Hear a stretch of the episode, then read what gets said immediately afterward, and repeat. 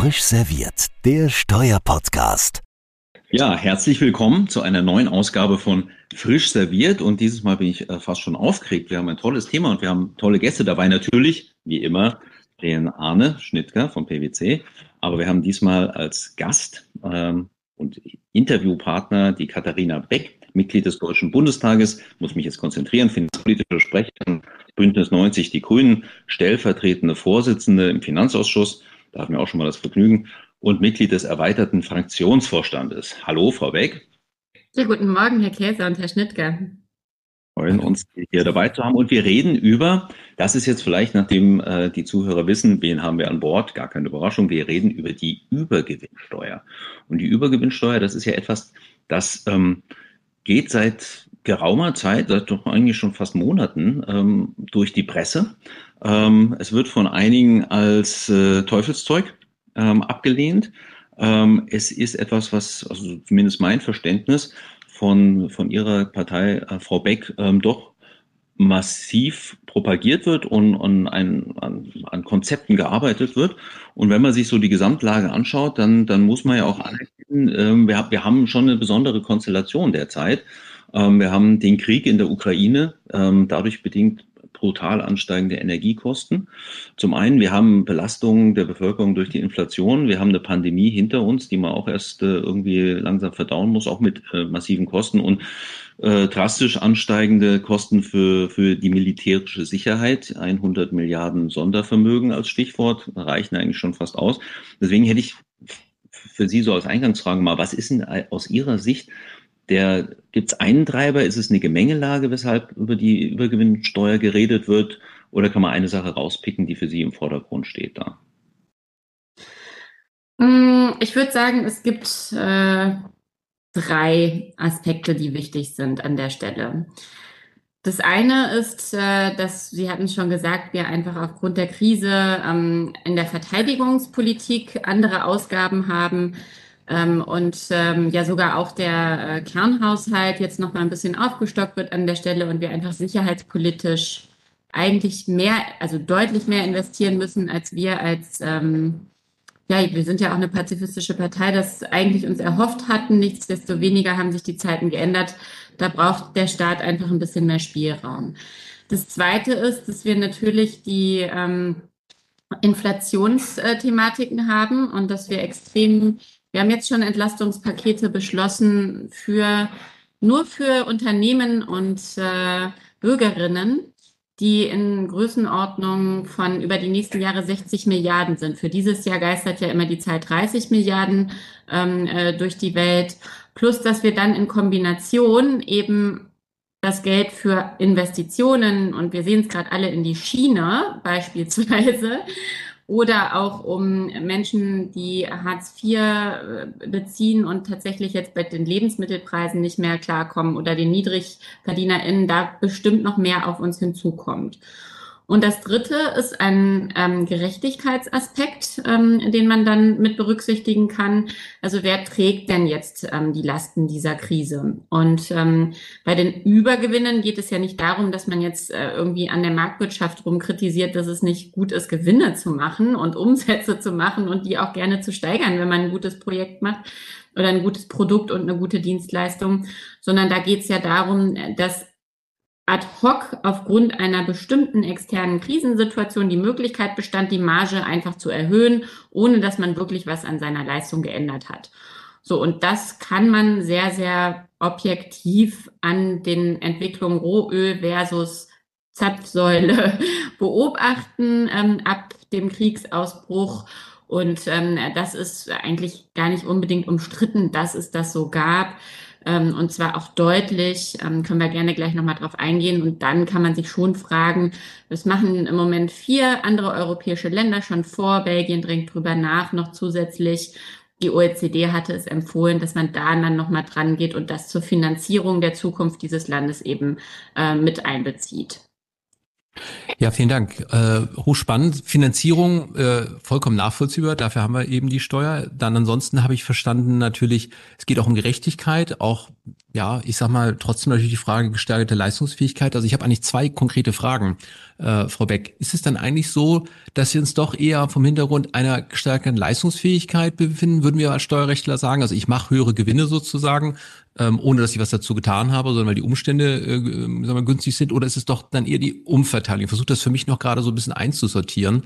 Ich weiß nicht, ob Sie mhm. dazu was sagen können. Und dann würde mich natürlich auch interessieren, wie man das dann zukünftig abgrenzen will. Wann, wann ist man denn jetzt drin und, und wann nicht? Ähm, weil ähm, man sich ja dann die Frage stellt, wann, wann habe ich denn diese ähm, Gewinne, die ich jetzt unverschuldet kann man ja nicht sagen, das ist jetzt ja unverdient, würde man sagen, eigentlich äh, Übergewinne mache. Ich bleib mal bei dem Wort. Hat man da schon Ideen, wie man das abgrenzen kann? Jetzt haben wir die eine Situation mit der Energie, glaube ich, liegt so ein bisschen ja auch auf der Hand oder man hat das im Blick, glaube ich. Aber welche anderen Situationen gibt's und, und will man das dann zukünftig als Instrument immer weiterentwickeln oder, oder wie hat man sich das vorgestellt? Mhm. Also Vielleicht ganz kurz nochmal zu, wie man sich das vorgestellt hat, was mich an der Diskussion immer so ein bisschen mm, nervt auch, ist, dass alle über die Übergewinnsteuer reden. Dabei gibt es gar nicht die Übergewinnsteuer, sondern es gibt quasi das, die Idee dessen, dass man diese Gewinne, die man erstmal so gefühlt beobachtet, ja, mal substanziiert und dann guckt, was macht man damit? Und es gibt ja auch andere ähm, Bereiche, Digitalunternehmen oder auch die Impfstoffhersteller, ähm, die ja auch sehr hohe Gewinne gemacht haben. Und darüber nachzudenken, ich beantworte erstmal Ihre zweite Frage, äh, merke ich gerade, ähm, ist natürlich ähm, total wichtig. Also andere Länder haben einfach gesagt, so, wir beobachten das jetzt gerade in diesem Kriegsfall äh, bei Mineralöl- und Energieunternehmen und dann setzen wir das da an. Ja, so zum Beispiel Italien oder auch UK. Ich meine, Großbritannien ist jetzt nicht bekannt dafür, irgendwie besonders sozialistisch zu sein. Die haben das jetzt einfach festgelegt. Es gab auch schon mal eine Übergewinnsteuer auf äh, Banken unter Margaret Thatcher. Und es gab ähm, auch mal, und das ist so das erste Element, es muss eine externe Krise geben. Es gab auch im Ersten Weltkrieg schon Übergewinnsteuern. So, das heißt, es ist jetzt gar nichts irgendwie Verrücktes, Neues, sondern das machen viele in Europa. Es gibt historisch immer mal wieder nach Krisen. So, jetzt ähm, könnte man natürlich sagen, Corona ist ja auch eine Krise. Dann müssen wir BioNTech jetzt auch angehen. Da ist aber nochmal eine ganz wichtige ähm, Frage der Leistungslosigkeit. Und da haben wir uns einen Vorschlag ähm, überlegt, ähm, nämlich zu sagen, ähm, Angebot und Nachfrage definieren eigentlich einen Preis. Und wenn die Nachfrage steigt, dann steigt natürlich der Umsatz, dann steigt auch der Gewinn und sozusagen so eine Nachfrage induzierte ähm, hohe Gewinnerzielung. Ähm, die würde jetzt nicht als Übergewinn äh, gewertet werden, sondern eine angebotsinduzierte, also die Marktmacht, die man ausnutzen kann als Oligopol.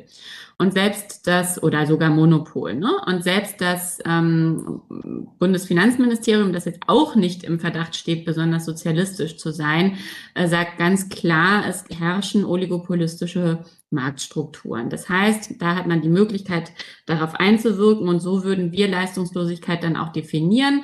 Die Nachfrage hat sich ja im Energiebereich kaum geändert. Man versucht sogar eher zu sparen.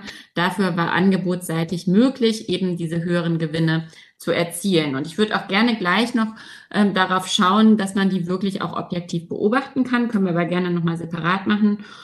Und zu Ihrer ersten Frage, Leistungsfähigkeit ähm, versus Umverteilung.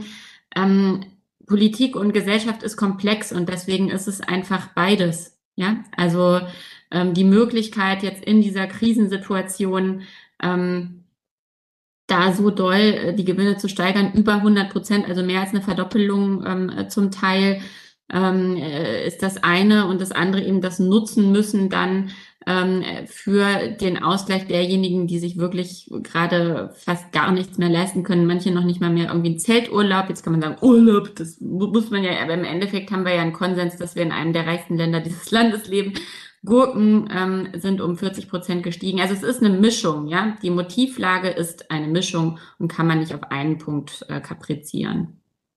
Ein interessanter Ansatz, weil Arno und ich im Vorfeld auch mal diskutiert haben, was ist denn jetzt eigentlich mit dem Lottogewinner?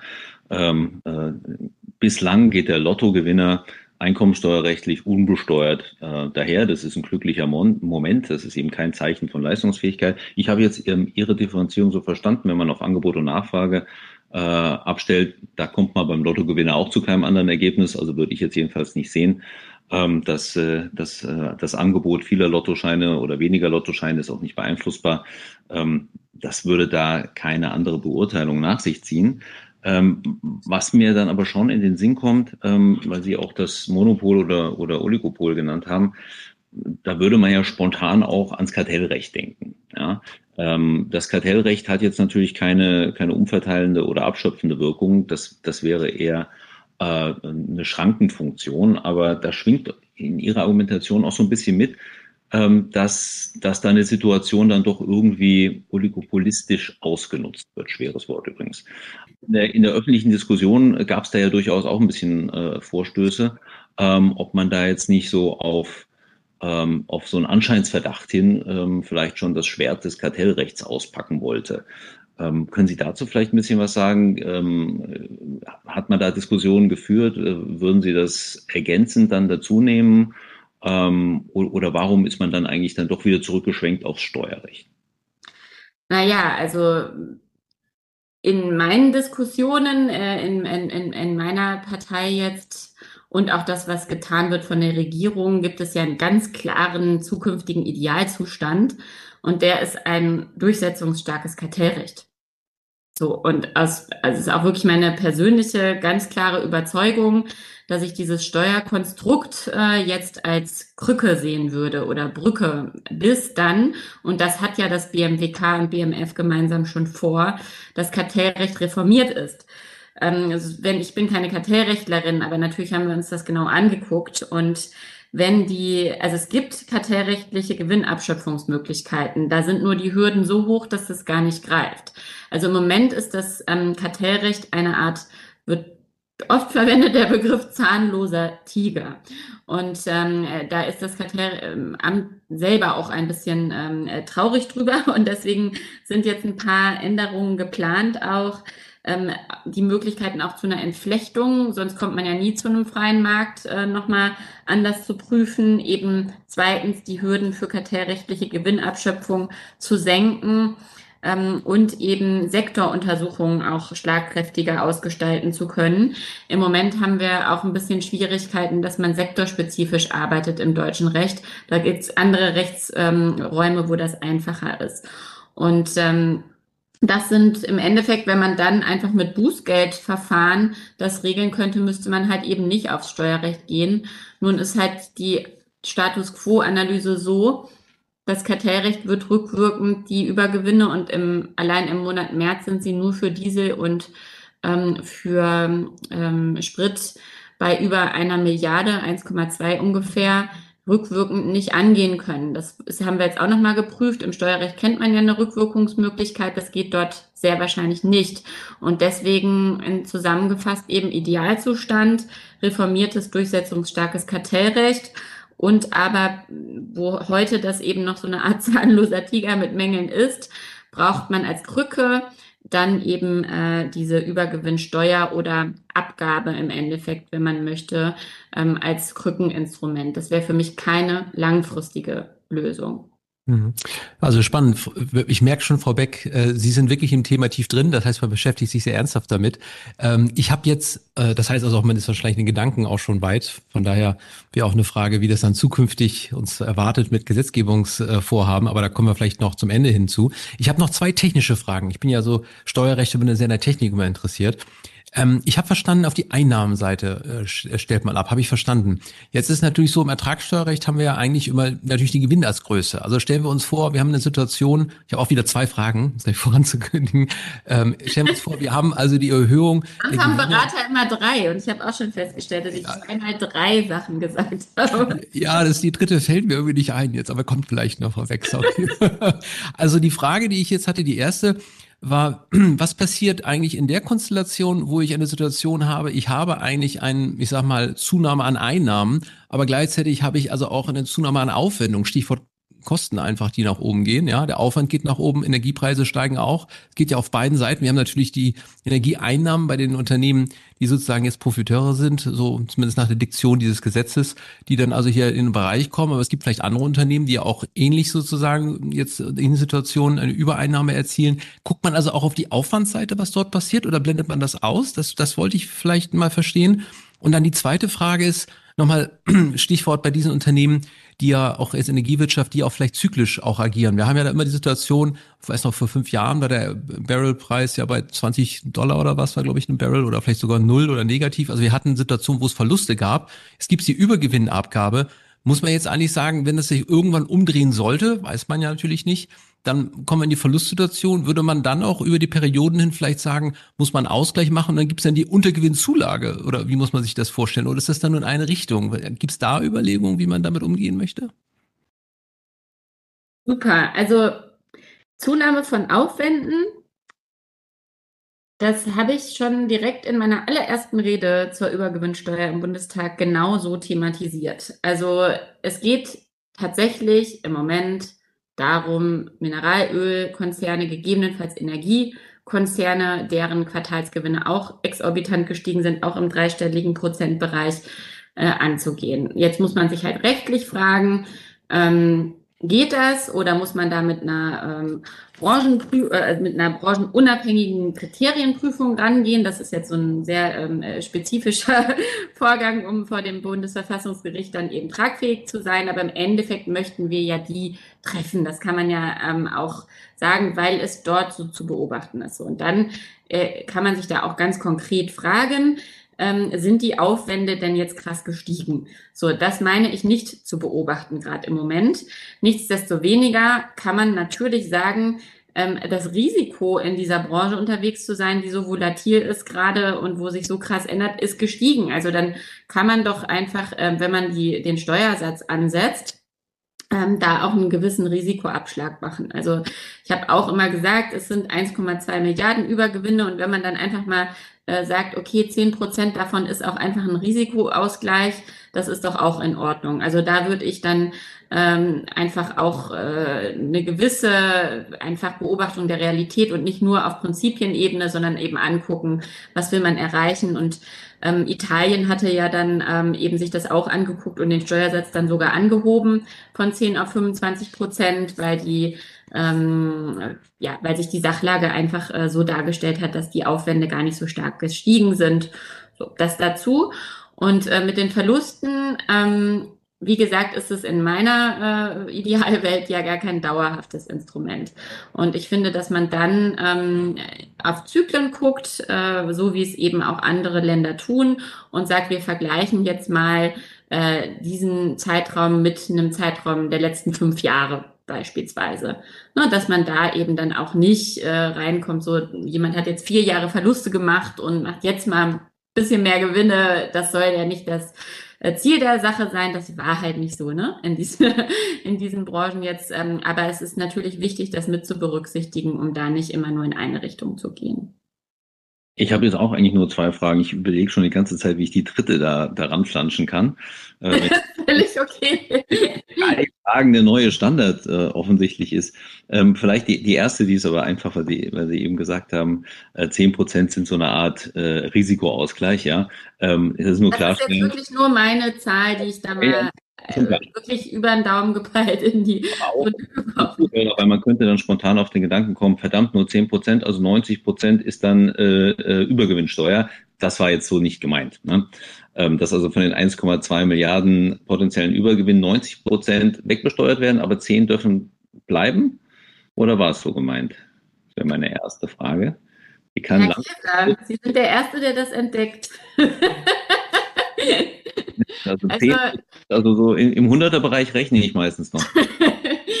ähm, das finde ich tatsächlich eine super spannende Frage, die wir jetzt noch nicht wirklich weiter diskutiert haben. Ähm, dieser Steuersatz äh, und die Höhe des Steuersatzes, das ist sowas Politisches, das würde ich gerne erst im Nachgang machen. Also da muss man dann auch aufpassen. Ne? Ich finde, äh, diese Höhe hört sich krass an. Es war historisch ähm, durchaus schon mal in diesen Größenordnungen drin, auch ähm, Großbritannien macht jetzt ähm, äh, eine Besteuerung von 90 Prozent ähm, und gucken sich äh, da den reinen Übergewinn an. Die machen das so in, in Großbritannien. In, ähm, äh, in äh, Italien hingegen nimmt man, also es kommt halt immer auf die Bezugsgröße an, ne? Äh, was äh, besteuert man? Den Gesamtgewinn oder nur den Übergewinn? Und äh, da gibt es unterschiedliche Erhebungsmöglichkeiten und davon hängt dann eben auch die Höhe des Steuersatzes ab. Nee, jetzt habe ich nur eine Frage geschafft. Ähm, ich habe aber noch eine in petto und bei Großbritannien auch den Hinweis, äh, Großbritannien ist jetzt ähm, steuerhistorisch nicht immer das ideale Vorbild. Die hatten auch mal eine Pferdesteuer, eigentlich was Schottland. Ähm, dazu habe ich dem Rudolf Mellinghoff, der ein großer Reiter ist, der, der frühere Präsident des Bundesfinanzhofs, viele Hörer werden ihn kennen und Sie vielleicht auch vorweg, ähm, mal äh, für eine kleine informelle Festschrift was geschrieben. Ähm, da war es nämlich so, dass ähm, äh, man die Pferde abgeben musste zu Kriegszwecken. Also der Anlass ist dann doch irgendwie immer vergleichbar. Und ähm, äh, wer sein Pferd nicht abgegeben hat, der musste halt den Wert äh, das bezahlen. Aber im Endeffekt hat man das eigentlich nur gemacht, um äh, wer seine Pferde versteckt ähm, oder, oder wenigstens Geld einzunehmen oder sonst irgendwas. Also da gab es schon heftige Vorbilder. Ähm, ich, ich würde ganz kurz nochmal gerne auf die Abgrenzung. Ähm, ich habe das konzeptionell verstanden mit dem Kommen über Angebot und Nachfrageseite. Ähm, Jetzt gibt es auf der Angebotsseite, das ist ja auch nicht nur schwarz-weiß alles, ja. Also das ist ja Marktdenke, Angebot und Nachfrage. Würde das dann festgelegt, also dass man sagt, ähm, da gibt's jetzt, der Bundestag entscheidet, wir haben jetzt hier eine besondere Angebotssituation für die Energieindustrie. Ähm, und das geht ja auch noch weiter. Es sind ja nicht nur die, die Erdölfirmen, sondern durch die Kopplung der Strompreise zum Beispiel ähm, gibt es ja auch ganz normale Energieunternehmen, die Strom produzieren und jetzt auch ganz ordentliche Gewinne einfahren, weil sie eben an, an bestimmte Preisparameter gekoppelt sind, obwohl ihr Aufwand gar nicht angestiegen ist. Also würde man das versuchen zu abstrahieren, in ein, so wie wir es kennen, klassisch in Gesetzestatbestand zu fassen, oder sagt man, nee, das entscheiden wir dann situativ und, und legen es fest, was ein Novum wäre? Also wir legen dann die Branche fest, das meinen Sie, oder? Ja. Ah, ja, wie ich eben schon versucht hatte zu erläutern, ist das steuerrechtlich nicht, also wahrscheinlich nicht so einfach wie in England, zu sagen, wir machen jetzt einfach mal hier Mineralöl. Ähm, und gleichzeitig, also auch in den anderen Ländern wird durchaus auch der Energiesektor gesamthaft angeguckt. Ähm, und äh, bei unseren Unterhaltungen haben wir da tatsächlich noch ein Fragezeichen. Mhm. Weil eigentlich wäre es dann fair zu sagen, ähm, es betrifft den gesamten äh, Bereich äh, und man müsste dann da eben drauf auch gehen. Ähm, ist halt die Frage, was da noch zu analysieren ist, ob die Angebotskonzentration, von der ich eben sprach, die im Mineralölbereich klar ist ob die im Energiebereich auch so klar ist. Ne? Da hat man ja schon noch einen etwas größeren Wettbewerb, ähm, aber das ist noch eine offene Frage. Frau Beck, ich habe gute Nachrichten. Ich habe drei Fragen. Von daher, das kann man jetzt. Die sind Beobachtung, dass das immer so der Goldstandard in der Beratung ist, drei Punkte zu haben. Das muss man ja gar nicht machen. aber ist das so? Weiß ich gar nicht. Also symmetrisch ist auf jeden Fall. Deswegen jetzt versuche ich es mit drei Fragen einmal. Der eine Punkt, den haben wir ja auch schon immer angesprochen. Sie haben es ja auch schon eigentlich durchklingen lassen. Frage Verfassungsmäßigkeit. Also ich verstehe schon, man hat sich damit beschäftigt, weil ich in der Tat verschiedene Diskussions äh, Podien schon äh, beigesessen habe, wo das diskutiert wurde und eben natürlich sofort die Frage gekommen ist, wie geht das eigentlich? Ja, wie kann man da differenzieren? Wie sind da die An Ansatzpunkte? Also Frage, die erste Frage, hat man sich schon beschäftigt? Was sind da so die Ergebnisse, äh, die da rausgekommen sind? Und Frage zwei, die damit vielleicht zusammenhängt, Verwendung, Zweckgebundenheit. Wenn man sagt, man versucht jetzt um Krisensituationen abzuschöpfen, ist ja auch vielleicht die Frage der Verwendung irgendetwas, was eine Bedeutung haben kann. Hat man da schon überlegt, wie der Einsatz erfolgen soll? Gibt es da Überlegungen? So, und jetzt die dritte Frage, die habe ich mir gerade ausgedacht. das passt. Die Frage Europa. Wir haben es ja auch schon angesprochen, wir sehen es in anderen Ländern. da gibt es Entwicklungen. Haben Sie irgendwo mitbekommen, ob es auf europäischer Ebene auch möglicherweise irgendeine Art von koordiniertes Vorgehen gibt? Ich frage jetzt einfach so, ich habe noch nichts gehört, aber viele solche Entwicklungen kommen ja auf europäischer Ebene. Haben Sie da irgendwo Kenntnisse, ob es da irgendwelche Diskussionen gibt möglicherweise? Ähm, ja, das wäre meine dritte Frage. Mhm. Also die Verfassungsmäßigkeit ist diskutiert. Nichtsdestoweniger, der Wissenschaftliche Dienst des Bundestages kam jetzt auch zu dem Schluss, dass es sehr wahrscheinlich verfassungsmäßig konstruiert werden kann. Das hängt halt eben von der Konstruktion ab. Und ähm, das am wahrscheinlichsten ähm, durchgehende Modell ähm, und wir haben eben gelernt in unseren Auseinandersetzungen mit Verfassungsrechtlern, dass es super wichtig ist, eben folgerichtig zu begründen, ähm, äh, wie tatsächlich diese Übergewinne ähm, definiert sind. Und diese Folgerichtigkeit muss dann eben äh, sehr gut im Gesetz beschrieben sein. So, und deswegen ist es ein bisschen so eine Henne-Ei-Sache. Es ist halt eben dann verfassungsmäßig, wenn man es verfassungsmäßig macht. So, und ähm, da, also ähm, ist wahrscheinlich das beste Instrument eine Ergänzungsabgabe. Ähm, da, also das ist wieder Soli, ähm, also Artikel 106 des Grundgesetz, ähm, Absatz 1 Nummer 6, ja. Ähm, wir würden den allerdings dann nur ähm, auf die Körperschaftssteuer beziehen. Und da hätte man dann eine freie Mittelverwendung ähm, bei der Sonderabgabe Mm, da gibt es zum Beispiel die Abwasserabgabe schon. Ähm, da könnte man ähm, eine willkürliche Branchenauswahl machen, hätte aber eben äh, zwingend eine Sachnähe zwischen Abgabe und Zweckverwendung. Und das ist dann alles so komplex, dass aus unserer Sicht in Diskussionen mit den ähm, Verfassungsrechtlern die gangbarste, beste Möglichkeit eben eine Ergänzungsabgabe nur bei der Körperschaftssteuer ähm, von mir aus super gerne einfach auch äh, befristet, bis das ähm, Kartellrecht nachgeschärft ist. Äh, da hätte man eine freie äh, Mittelverwendung. Da müsste man dann aber eben diese Branchenauswahl, äh, die es ja spezifisch treffen muss, ähm, gut begründen, folgerichtig darstellen. Da hatte ich ja eben auch schon mit Angebot, Nachfrageseite etc. einen Vorschlag gemacht. Der kann bestimmt noch weiter ähm, entwickelt werden, aber ähm, in die Richtung kann es meines Erachtens gut gehen. Bei der Verwendung, ich hatte eben schon diverse Dinge genannt, die verwendet werden könnten. Wir wollten auch die Kindergrundsicherung äh, vorziehen. Das sind jetzt alles meine persönlichen ähm, äh, Einschätzungen. Ich fürchte, dass wenn die Gasrechnungen ähm, kommen, äh, wirklich noch viele ein krasses Erlebnis haben werden im ersten Quartal oder erste Hälfte des nächsten Jahres. Ich ich beobachte Investitionen, also gar nicht konsumtive Ausgaben dann so sehr, sondern auch Investitionen in Schulen, Schulgebäude, wo wir wirklich viele Möglichkeiten hätten voranzukommen. Auch selbst in Brücken, äh, über 60 Brücken sind meiner Kenntnis nach marode in, in Deutschland. Ähm, die ganzen Schienenthemen, also dafür wird das Geld überhaupt nicht ausreichen. Also wie hoch ist dann selbst, wenn man diesen 90 Prozent nur der Übergewinne dann nimmt, dann würden ja die restlichen Gewinne noch da bleiben, hätte man dann irgendwie eine Milliarde pro Monat. Gut, also davon lässt sich jetzt auch nicht das komplette Schienennetz äh, renovieren, ne? Ähm, so und der Tankrabatt alleine hat 3,15 Milliarden gekostet.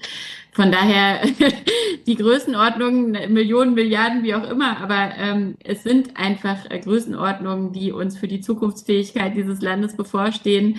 Ähm, eine klare Mittelverwendung fände ich jetzt schön, wenn man einfach sagen könnte, wir machen es auch, um eben diese Entlastungspakete zu finanzieren. Haben wir aber noch nicht äh, miteinander drüber gesprochen. Und wie gesagt, selbst wenn das nicht gemacht wird, ähm, dann gibt es meines Erachtens echt richtig viele tolle Zukunftsprojekte in Deutschland, die sich freuen würden. Und die dritte Frage war ja das koordinierte Vorgehen. Ähm, meines Wissens nach wird darüber gesprochen, aber es gibt jetzt keine Vorgabe. Die OECD hat mal auch äh, empfohlen, Ländern, in denen diese Marktkonzentration herrscht, sich eine Windfall Profit Tax anzugucken. Aber auch da, die Koordinierung dauert einfach. Und gerade wird in Europa auch sehr, sehr viel anderes noch koordiniert. Es wird gesprochen, aber ich habe keine Kenntnis davon, dass da jetzt bald irgendein Vorschlag, der komplett ausgestaltet ist, kommt. Außerdem hat ja auch die EU gar nicht die Steuersouveränität. Ich habe mir gerade überlegt, ob nicht äh, das Geschäft der Big Four auch irgendwie sowas Oligopolistisches hat, ob da nicht auch eine, eine, eine Abschöpfung ähm, ahnen. Aber da wollen wir jetzt ähm, das ja die, die, gerechte Strafe für die, diese Dreisatz-Fragen-Geschichte, ja, die ist anstrengend. Christian, wollen wir das mit deinem Arbeitgeber auch noch diskutieren? Ich weiß nicht. ich glaube, es kriegen wir dann langsam Ärger. Sind ja.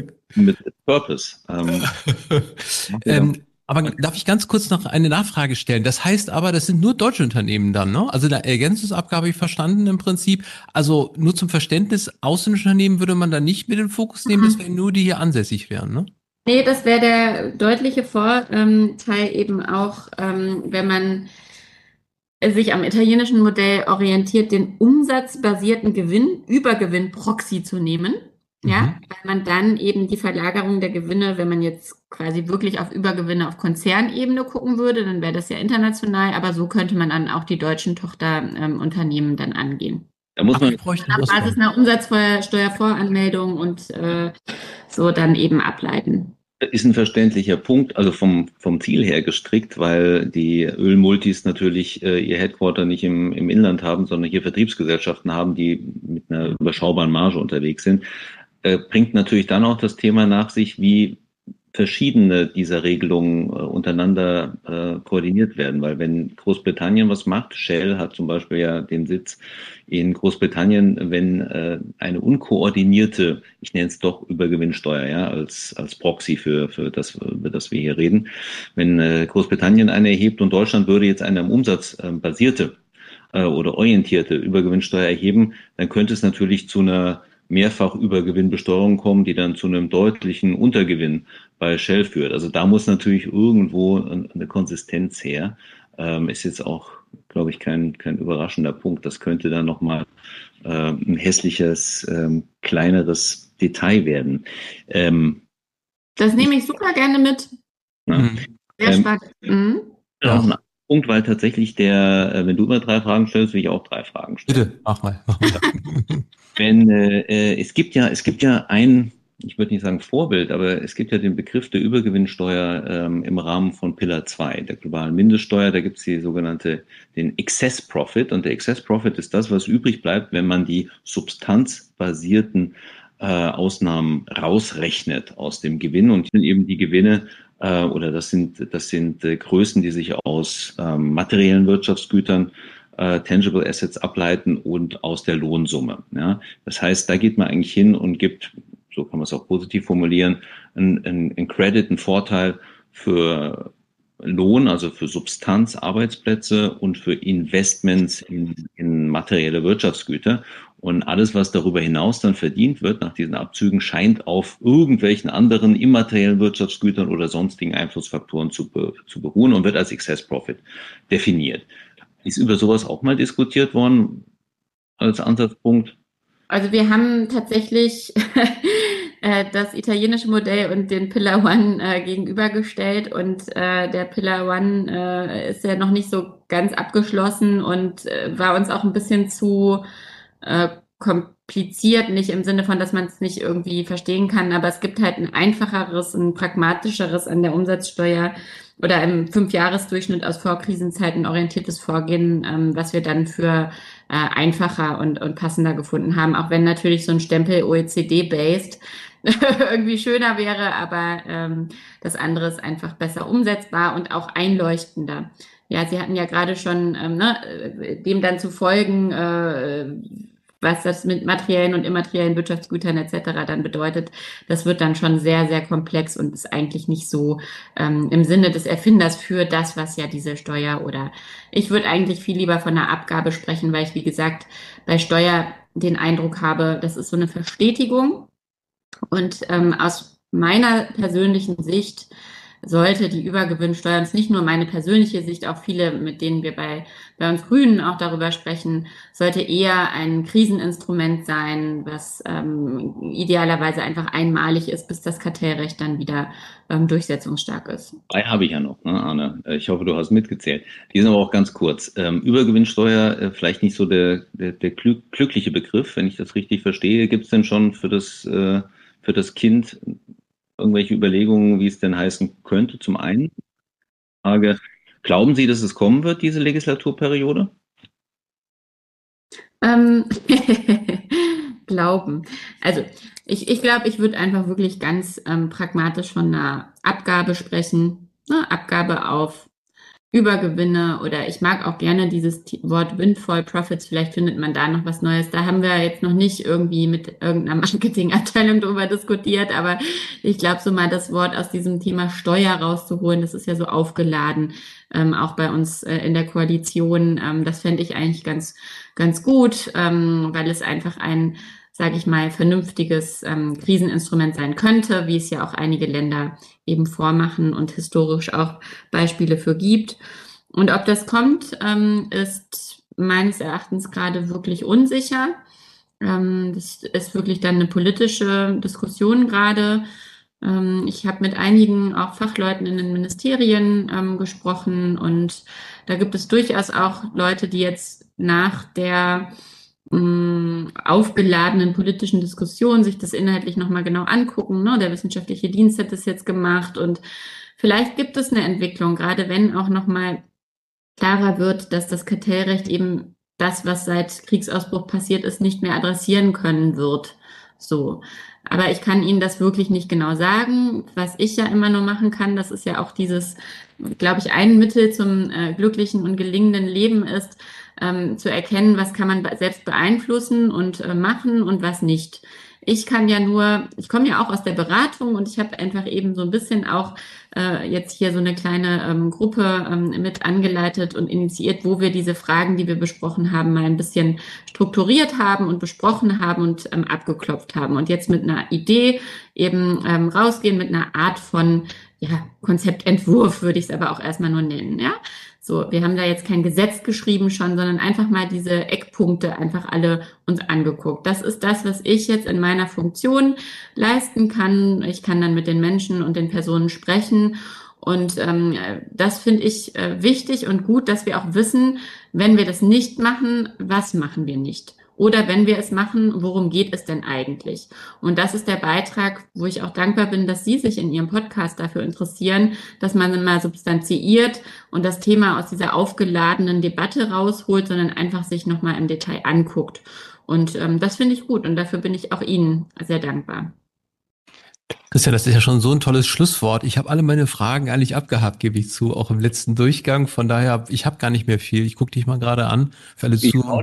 Ich habe auch gedacht, wir, wir, sollten Frau Beck immer zum, zum Losmachen einladen. Das, das war wunderbar. Dankeschön. Genau, also ganz herzlichen Dank. Es war wirklich, wirklich hoch interessant. Äh, ich, ich habe viel gelernt. Das ist immer das Schöne bei diesem Podcast.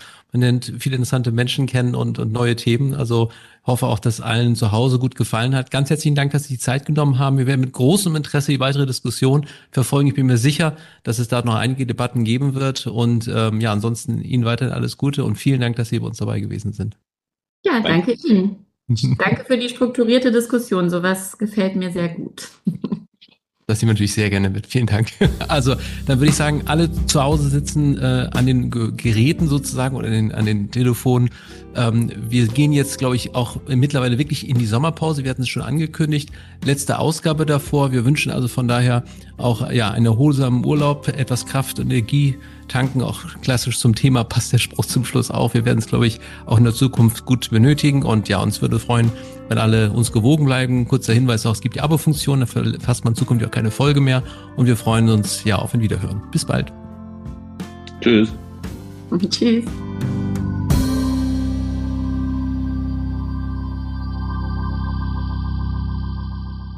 Frisch serviert, der Steuerpodcast, powered by CH Beck.